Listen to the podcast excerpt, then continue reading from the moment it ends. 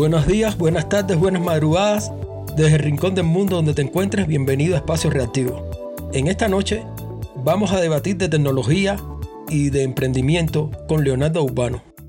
Leonardo, buenas noches. Muchas gracias, Frank. Sí, como tú dices, pues bueno, hoy vamos a, tocar un tema que nos tiene en los últimos días con bastantes expectativas, sobre todo a aquellas y aquellos que nos hemos enfrentado al problema del diseño, porque bueno, no, no le vamos a decir es un problema, pero hay que saber.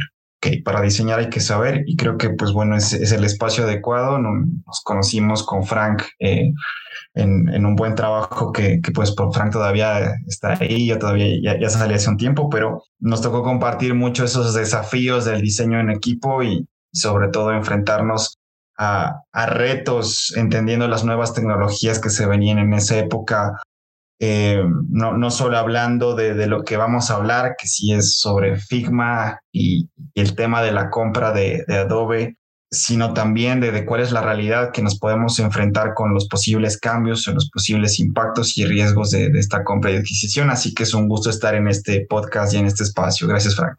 Yo también te agradezco que estés aquí esta noche y, también te agradezco de que conozco a Firma por ti. Hace tres años aproximadamente eh, yo trabajaba solamente con Sketch. Sketch tenía la limitación que era solamente para Mac y de pronto tuviste la genial idea de presentar a Firma al equipo de colaboración. Para las personas que escuchan el podcast, tal como ha dicho Leo, es una herramienta de diseño de prototipos maquetados, mocots, como quieran llamarle, wireframes. Y realmente es genial porque permite que una persona, por ejemplo, antes, eh, en, mi caso particular, yo hacía los prototipos en Adobe Illustrator y no todos los programadores, desarrolladores lo tienen instalado o manejan esta herramienta. Y Figma realmente te da la posibilidad de diseñar esos mismos prototipos, wireframes, pero a la vez, y lo mejor que tiene es que tú generas un link y cualquier persona puede entrar ese link y ver eh, el trabajo que estás haciendo. Es excelente, es excelente.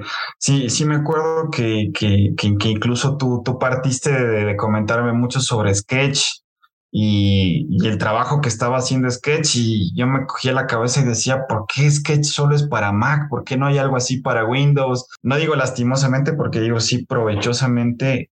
Me he manejado muy bien en Windows, no, no, le, no, no le he envidiado nada a Mac, sobre todo respecto a tecnologías que están bastante bien diseñadas para Windows en el, en el área en la que yo trabajo en desarrollo de software creo que se, viene bien entender de las dos partes, pero a mí me dolía mucho, me dolía mucho que no haya algo que, esté generando esa disrupción interesante y que no simplifique sobre todo el proceso de diseño. Porque más que nada recuerdo que alguna vez intenté aprender Adobe Illustrator. Es, un mundo que, como la programación, tiene su, etapa complicada, dura y difícil. Así que eh, más bien yo valoro mucho eso y pues a Frank le he visto trabajar en Adobe Illustrator extremadamente bien y pues bueno, eh, con, hasta cierta envidia profesional del nivel en el que lo maneja y, y pues en, mi caso cuando conocí Figma fue, oye Frank, tengo que mostrarte esto porque sé que no voy a poder hacer los diseños tan bonitos como tú los haces, pero al menos vamos a poder trabajar en equipo y mostrarte las ideas que tengo sobre productos de software, sobre plataformas, sobre aplicaciones mucho más rápido y pues ahí vemos cómo les podemos mejorar y darles un,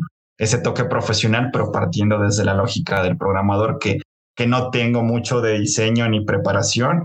Eh, o bueno, en esa época no la tenía, poco a poco creo que también me, ha gustado aprender y, encontrarme con ese camino. Y pues bueno, ahora es, es, un, es un tema importante saber que el diseño eh, se requiere que sea accesible para todas y todos y sobre todo para los equipos que buscan que el cliente, el usuario final tenga ese primer, esa primera probadita, ese primer bocado de un diseño. Así que, pues, es increíble, Frank. Veamos qué pasa con esta adquisición. Eso mismo estábamos viendo, que realmente eh, sí, la hora con las metodologías ágiles, los product managers, los gerentes de proyectos, todas las personas necesitan de que, como, como firma, que sea una plataforma colaborativa donde cada uno tenga acceso para ver lo que está haciendo, los adelantos y, y realmente esta compra de Adobe, que Adobe se caracteriza por tener sus, sus herramientas que son extraordinarias, es verdad que casi son las mejores, pero las tienen planes de suscripción. ¿Qué va a pasar entonces ahora con Figma? Que solamente tú enviabas un link y era accesible. Es decir, no quiero decir que Figma tiene su plan de pago. Lo que pasa es que tú creas un equipo, tienes a tres personas que pueden editar, pero tienes a X cantidad de personas que pueden ver ese proyecto. Realmente era una comodidad porque alguien, yo diseñador, tú como jefe de proyecto, eh, otra persona más, se le ponían eh, los permisos de edición, pero X personas sí tenían acceso al proyecto. ¿Qué va a pasar ahora? Porque firma, si, la si se pone con plan de suscripción, va a ser inaccesible a muchos colaboradores. Entonces, ¿qué va a pasar? Eh, realmente lo que, lo que se viene es un tema interesante porque Adobe ya tenía su propia herramienta de prototipado que es Adobe XD. Exactamente. Pero licenciada. Licenciada. Sí. ¿Quieres, quieres, probar Adobe XD? Tienes que pagar. Eh, tu equipo tiene que pagar. Si tienes, si tienes ese factor colaborativo, pero obviamente tienes que ya comenzar a invertir un poco más fuerte. Sí, pero no tenía las funcionalidades que tiene Firma. En el sentido de que, por ejemplo, lo principal, y por algo que es decir, ha sido un salto hace dos años para acá, lo principal por lo que se ha destacado Firma ha sido por su comunidad. Es decir, esa comunidad de Firma que comunidad fin, cada persona hace que decirle, eh, cada persona aporta y realmente hay trabajos increíbles en la comunidad de firma. ¿Qué va a pasar con esa comunidad ahora? Es interesante las reacciones que he visto de la comunidad y lo que he visto en, en, en, redes como LinkedIn y pues algo en Facebook de, de, los últimos días. No he visto Twitter porque la verdad sí, sí, sí, sí me da un poco de, de, de, sobre todo sensación de no querer ver lo que va a pasar con, con esta adquisición lo que yo siento respecto a, sobre todo a esa convivencia que va a tener Figma dentro del entorno de Adobe, no sé qué va a pasar. Yo creo que el riesgo es muy alto. ¿sí? Sobre todo que herramientas que han sido bastante disruptivas como Slack, como Tableau en su momento, en algún punto llegan a ser adquiridas por grandes como Salesforce, en este caso como Adobe, que vienen con una visión un poco más antigua, tradicional, con una estructura organizacional mucho más rígida, con eh, una, una, mentalidad de inversión en este caso, sí, porque la inversión es bastante alta, prácticamente quienes fueron, mejor dicho, los cofundadores, perdón, quienes son los cofundadores y quienes fueron los líderes de Figma en este momento ya son multimillonarios, así que prácticamente es una inversión bastante fuerte la que hace Adobe respecto a esta herramienta que venía creciendo muy fuerte, como tú lo dices y lo has mencionado como un valor que yo no lo veía tan así, pero es verdad, la comunidad de Figma tienen unos aportes impresionantes, generan material que es gratuito, de acceso fácil. Y yo creo que esa es la parte que me gustó al inicio, ¿no? Que era gratis. sí, porque yo buscaba una herramienta de prototipado que pudiera probarla, que pudiera utilizarla, que no me costara. Obviamente, pues ya se necesita pagar, pues se necesita pagar, pero al inicio, en el proceso de adopción de las herramientas, esa parte gratuita que te agregue casi todo el valor, en general para mí ha sido de mucho provecho y, me ha hecho sentir como si fuera un diseñador, ¿no? Así que bastante, bastante preocupado por esta situación, ya que Figma, pues en los últimos meses me ha permitido eh, esclarecer una parte que yo tenía muy, muy, muy, metida adentro respecto a la, a la importancia del diseño en, el software, ¿no? Que, es importante y, y, el papel que Figma ha venido a jugar es a facilitar que esos procesos de diseño, de, de, ser los arquitectos, en este caso del, del software, y, y, poner a prueba las teorías sobre dónde va este botón, sobre cómo va este, esta distribución para esta aplicación, qué pantalla va primero, qué pantalla va, va segundo, incluso simular cómo va a funcionar una aplicación. Ha sido una de las bondades muy, muy, muy, muy interesantes. Adobe XD también las ha tenido, pero confirma, como tú dices, estamos en otro nivel. Así que se nos viene en momentos de preocupación, probablemente sí se venga mejoras, se venga un impacto. Esperemos que no cambie lo que yo creo que amamos todas y todos, que es que sea gratis por ahora para hacer y obviamente tiene ciertas limitaciones si quieres crecer, pero probablemente es gratis para la mayoría de aplicaciones. Así que creo que si es que eso no cambia y probablemente si fusionamos lo bello y lo bonito de Adobe, que tú podrás contar un poco más de, las bondades de Adobe para no dejarlo de lado y echarle tantas flores a Figma. Creo que estaría bueno incluso eh, hacer un benchmarking sobre, el, sobre cómo quedaría el, esa versión avanzada de Figma tomando lo mejor de Illustrator, lo mejor de Photoshop y ver cómo sería meter esas herramientas dentro de Figma, más no al revés, ¿no? Más no que Figma se transforme en lo complejo que es entender las otras herramientas. Eso, eso es un reto que van a tener como tal, decir, el equipo de trabajo, pero eh, estuve viendo, hice una pequeña investigación y Figma el año pasado estaba valorado en 10 mil millones. Ahora lo acaban de comprar por 20 mil millones. Figma tiene contratos con Microsoft hasta el 2025. Quiere decir que ellos no pueden matarlo, que era la principal preocupación que yo tenía de, como bien tú dices, Figma era el principal eh, rival de Adobe XD. Y, la verdad que, que, da miedo que, decir, por un lado, después de uno que le ha tenido tanto amor, que lo vayan a enterrar, sepultar, pero parece que no va a ser el caso. Pero lo que va a pasar es que van a tomar todo el know-how, me imagino, de Figma para buscarlo entonces en, en XD. Creo que es lo que ellos piensan hacer. No sabemos qué es lo que vaya a pasar, pero bueno, eh, en general, yo, yo, siento que lo que pasó, por ejemplo, con Slack y con Tableau es que se frenó un poco la, la, la, evolución cuando sucedió la adquisición. Slack fue, fue adquirido por 27 billones, si no me equivoco. Eh, no sé por cuánto, pero sí siento que un poco frena, frena, frena esa evolución, ese crecimiento y esa innovación que, que creo que muchas veces nace del espíritu del, sobre todo del fundador de una empresa respecto a una herramienta y ya que el podcast también habla del tema de emprendimiento, creo que eso es importante saber en qué punto la venta de una empresa deja, deja de lado el sueño, ¿no? O sea, deja de lado el sueño y se convierte, ok, es, es, es algo que yo construí para venderlo y jubilarme, así que pues prácticamente será el caso de, este equipo. Mucho de lo que está pasando con Instagram también es interesante, preocupante también respecto a, la nueva realidad, a la pelea, a la capacidad de competencia cuando llegan a, cierta etapa los productos. Así que, pues bueno, seguramente en unos 10, 15 años estaremos hablando de, de quién le está haciendo la batalla a Figma probablemente. Pero bueno, por ahora le tenemos el cariño y esperamos que nos acompañe un buen rato más. Eso sí, eso sí, eh, sí es verdad porque es funcional, es gratuito. Habría que ver con tanto si mantienen la comunidad, si mantienen algunas funcionalidades gratuitas, que no lo creo, porque estás viendo que Adobe se ha abocado completo a estos planes de suscripciones. Y eh, tengo un amigo que, que, vive en Estados Unidos, es programador eh, de Microsoft y él me dijo a mí que en algún momento, así mismo como estás viendo estas herramientas de Microsoft que están todo el tiempo en la nube, se despliegan en la nube, Word, Excel, etc. Ellos tuvieron un, encuentro en un momento con la gente de Adobe, porque la gente de Adobe estaba eh, tomando información porque en un futuro Adobe también va a estar en la nube. Y entonces eh, es decir, que, ya este paso de adelanto lo tiene Firma, porque Firma se despliega completo en la nube.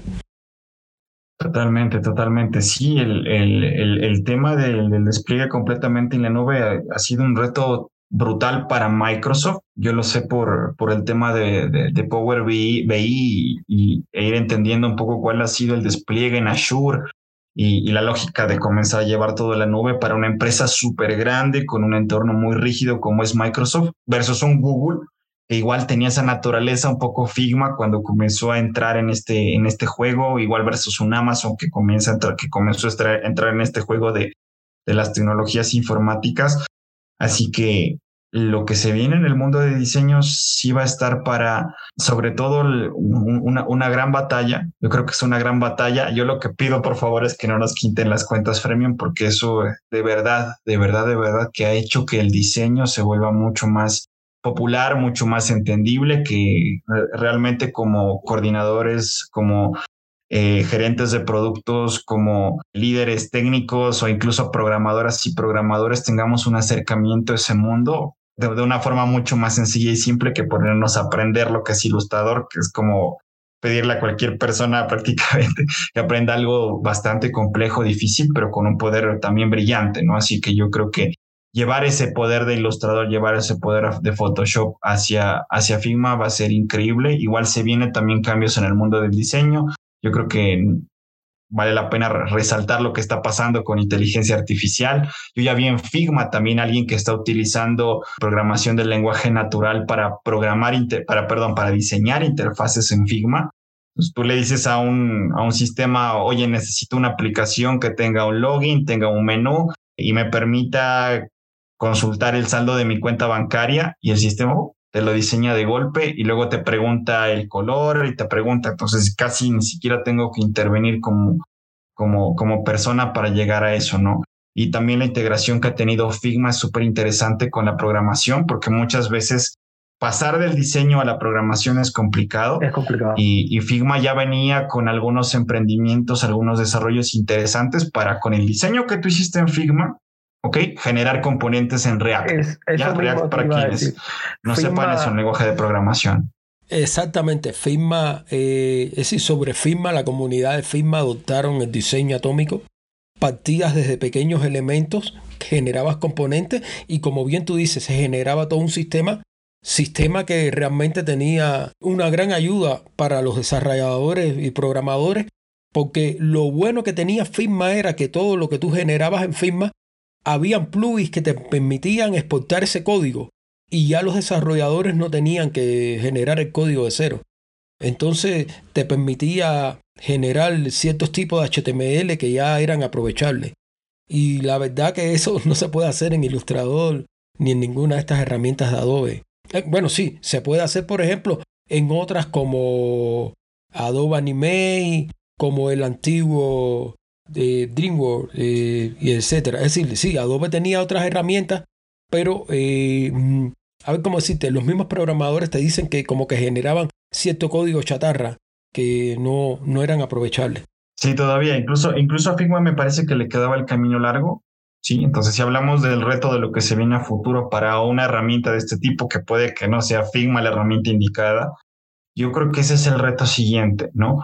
La capacidad de que el diseño prácticamente se convierta en una aplicación en cuestión de segundos sin necesidad de programar nada. Así que muy al estilo de utilizar PowerPoint, que muchas personas ya sabemos utilizar PowerPoint, creo que va a ser bastante viable eso de, desde Figma, si es que pasa lo que tiene que pasar, que yo espero que pase, es que Figma evolucione ese nivel.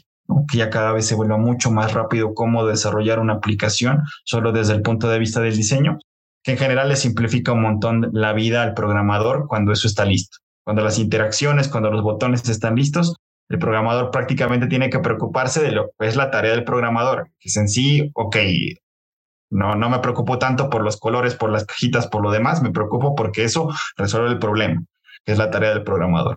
Pero bien, el, el, equipo de diseño se siente muy, muy, muy, muy a gusto también eh, participando en esa parte y, y, haciendo la suya. Así que pues para, para mí como programador creo que pues no, no tengo ningún problema en que podamos ahí dejar lo que es para aquí y más que nada acelerar ese paso, ¿no? Acelerar ese paso del diseño, del mockup, del borrador hacia la plataforma aplicación y, y por qué no incluso pensar más allá hacia directamente la funcionalidad como tal, ¿no? que suele ser lo más complejo. Entonces tenemos dos puntos de vista. ¿Tú piensas que Figma va a ser como la locomotora que va a impulsar Adobe por los avances que ha tenido Figma? Y yo soy más pesimista y yo pienso que quizás no es que se frene la evolución de, de Figma, pero que como que se frene esa posibilidad de que quizás llegue a, a todos entonces, no sé, habría que ver con el tiempo, a ver quién de los dos entonces dio en el blanco, pero lo que sí, sí, sí te digo que ha tenido cierto impacto, porque las, las acciones de Adobe cayeron estrepitosamente en la bolsa. Y, realmente, normalmente cuando se hacen compras de este tipo, casi siempre eh, como que todo el mundo lo aprueba, pero sin embargo no, no veo que... Es decir, no ha sido una, una compra que que le haya gustado a la gente. Es decir, no le gusta a los diseñadores, no le gusta a, la comunidad de firma y en eso tú mismo estuviste viendo y, ha tenido un impacto desde el punto de vista bursátil. Entonces, no sé, quizás hay que ver si esta compra no sale buena como tal como la de Tableau y Slack por Salesforce o quizás entonces habría que ver, porque ya el dinero como tal está contando, está invertido y, y habría que ver qué es lo que pasa. Sí, eso, esperemos que no nos la quiten y pues es que alguien nos la quita, que llegue el sustituto pronto y pues más que nada, y yo le tengo fe a una Figma, espero como tú dices, pero no equivocarme la verdad, porque sí ha sido un producto bastante importante, interesante. No, no es que estemos casados ni casados con, con esa herramienta, pero yo creo que sí es un producto que, que ha marcado un antes y un después en el desarrollo de productos de software. Y por qué no hablar también en ese acercamiento hacia el diseño, ¿no? Igual no creo que valga la, la, la, la pena mencionar todo lo que Canva, eh, Canva ha hecho por el diseño también, que es súper interesante, que también lo ha hecho bastante sociable. Y en el ámbito de, la parte de programación, como, como tú, tú, comentabas también, pues lo ha hecho mucho más sencillo y simple. Así que veamos qué pasa, veamos quién gana. Una pregunta, eh, tú que decir, has sido manager de, de proyectos, tú que has sido gerente de productos, suponiendo que en el peor de los escenarios, eh, Figma se convierta en una, decir, en otra herramienta más de Adobe de pago que no tenga esa accesibilidad para, para el público como ahora se encuentra actualmente. Hay la posibilidad de que un país como Ecuador, un país latinoamericano, genere una plataforma con ciertas funcionalidades como Figma que pueda ser eh, capaz de generar mocot, prototipos y ese tipo de maqueta para un público o para cierto sector que lo va a esperar con los brazos abiertos? Eh, es una pregunta difícil porque yo creo que no hay nada es imposible. Primero, o sea, creo que sí es probable que, no sé, alguien de, Ecuador o de, de, este tipo de países genere, pueda generar algo así. No creo que sea imposible. Lo que yo sí veo siempre respecto a estas herramientas es probablemente de 10 a 15 años de ventaja que nos llevan los países un poquito más desarrollados, donde la tecnología es una prioridad y sobre todo desde la educación se profundiza en este tipo de tecnologías y ves a personas que se gradúan del colegio y ya tienen el nivel de un programador senior. Entonces, en general, la complejidad para generar una herramienta así requiere eh, ese tipo de, visión a largo plazo respecto a lo que es la programación como no, no lo voy a llamar una política educativa porque no sé mucho de política, pero sí llamarle como ese, esa idea de que cuando tu mamá te dice tienes que ser, de grande tienes que ser médico porque te va a ir bien, esa idea de desde chiquito quiero ser programador porque realmente las, yo he visto como el, personal o las personas que se preparan para formar parte de estos equipos que generan estas herramientas que requieren un nivel altísimo de preparación para desarrollarlas. Eh, yo creo que vienen desde esa, desde esa idea, ¿no? Desde que ellos vieron crecer a Microsoft desde sus bases, vieron a un Apple desde sus bases y dijeron, yo quiero ser programador a programador. Entonces creo que ese paso todavía le hace falta a Latinoamérica para llegar a ese nivel. Eh, desde el mundo del emprendimiento todavía lo siento un poco lejos, ¿no? Pero ya se comienzan a ver algunas plataformas interesantes, pero las que yo veo que tienen ese nivel de complejidad probablemente no vienen desde, Latinoamérica todavía He visto cosas interesantes de México, ya que lo mencionas, cosas súper interesantes en México y en Europa también. En Chile también se viene despertando, en Brasil también se viene despertando. Todavía siento que estamos aún lejos de que sea un común denominador el generar este tipo de herramientas tan complejas como Canva, como Figma, que realmente resuelven el problema desde la experiencia del usuario y eso es generar un software de altísimo nivel y sobre todo que permita mover cajitas, colocarlas acá, ya se, va un poco del esquema tradicional de lo que es el software. Así que nos ve un poco lejos todavía, no digo que es imposible y pues mi, misión, digamos, también un poco personal es llevar eh, al menos personas a las que yo conozca y a las que puedo impactar hacia allá, ¿no? Decirles, ok, aquí hay una línea y un camino hacia el futuro, hacia volver unas súper buenas o buenos en algo que el mundo requiere, que es programación. Ah, bueno, entonces vamos a quedarnos con esa perspectiva y, ya viendo con tu visión, tú que conoces tanto, viendo que hay países que, es posible que en un mediano plazo puedan generar este tipo de herramientas que, harían falta.